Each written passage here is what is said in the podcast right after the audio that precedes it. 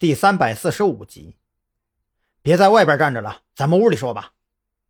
张扬拉着许志伟来到自己的办公室，两个大老爷们儿也没那么多讲究，随便拉了张椅子给他坐下，就算是安排明白了。我还以为你要过几天才能过来，没想到赵队还真是神通广大，这么快就把你弄了过来。哈哈，你是不知道啊，我走的时候，我们领导可是咬牙切齿。说张主任没有一点原则性，就为了一瓶酒，愣是把我这个宝贝疙瘩借给你们特侦局了。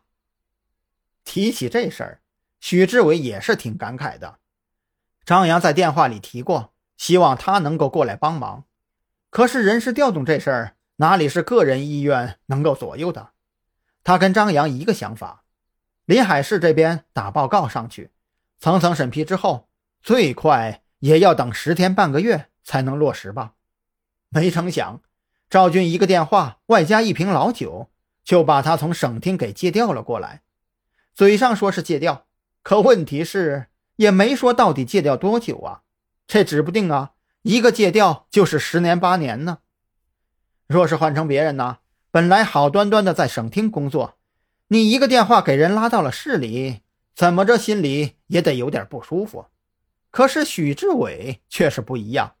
不但没有丝毫芥蒂，反而觉得赵军就是当代的及时雨。至于原因嘛，倒也很是简单，完全是因为许志伟这货的脾气使然。任何一个行业做出成绩的人，或多或少都有那么点臭脾气，尤其是许志伟这种 IT 行业的，整天跟电脑和编程打交道，不说有交流障碍吧，最起码人情世故过于僵硬是个通病。而这种性格在省厅机关混迹，那自然是如坐针毡。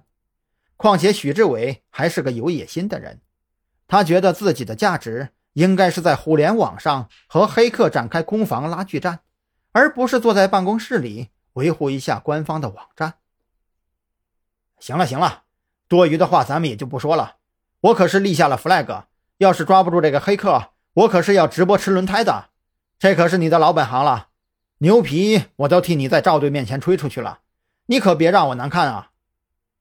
张扬见许志伟面露兴奋，自然明白他这也是棋逢对手了，不由得半开玩笑半认真的给他加了加压力。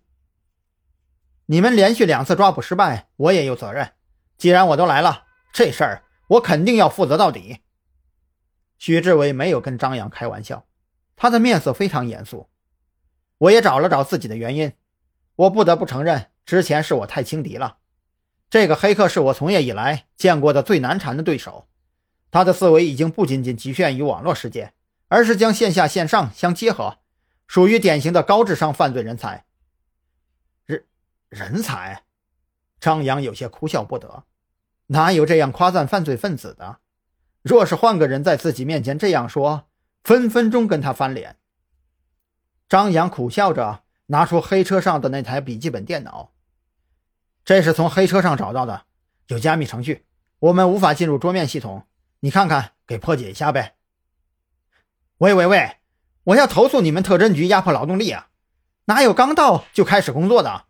现在都凌晨了呀！徐志伟嘴里抱怨着，双手却是很诚实，麻利的从张扬手里接过笔记本电脑，立刻就进入了工作状态。